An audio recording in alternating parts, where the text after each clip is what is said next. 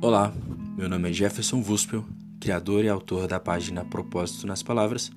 e aqui nesse podcast você vai ouvir um pouco dos textos criados para te fazer refletir, sorrir e sentir todo o amor e carinho que espero que cheguem ao seu coração.